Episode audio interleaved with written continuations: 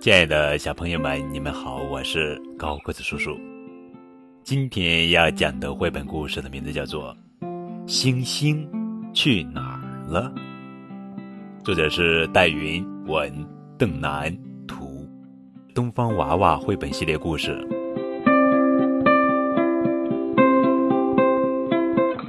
亮亮，晚安。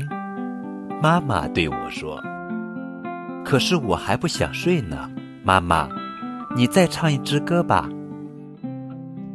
一闪一闪亮晶晶，满天都是小星星。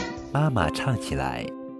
那天夜里，我做了一个梦，梦见自己飘到了天上，去问星星：“星星，星星，你们的家在哪儿呢？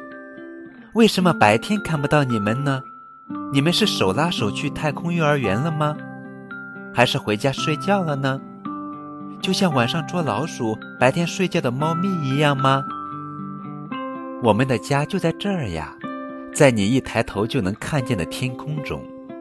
白天我们也待在这儿，只不过太阳出来后，就好像有成千上万个灯泡对着我们照，那光实在太刺眼了，我们只好把眼睛闭起来。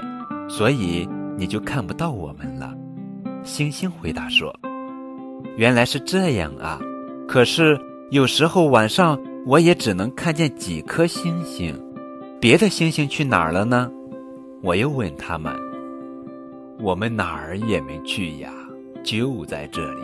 只是有时候圆圆的月亮好亮好亮，城里的灯光好多好多，晃得我们的眼睛睁不开来。”星星继续说：“有时候，厚厚的乌云挡在我们下面，我们的光穿不透它们，你也会看不到我们。有时候，工厂、汽车排放的废气和灰尘飘到空中，越积越多，也会把我们的光严严实实的遮起来。那我要怎么才能清清楚楚的见到你们呢？”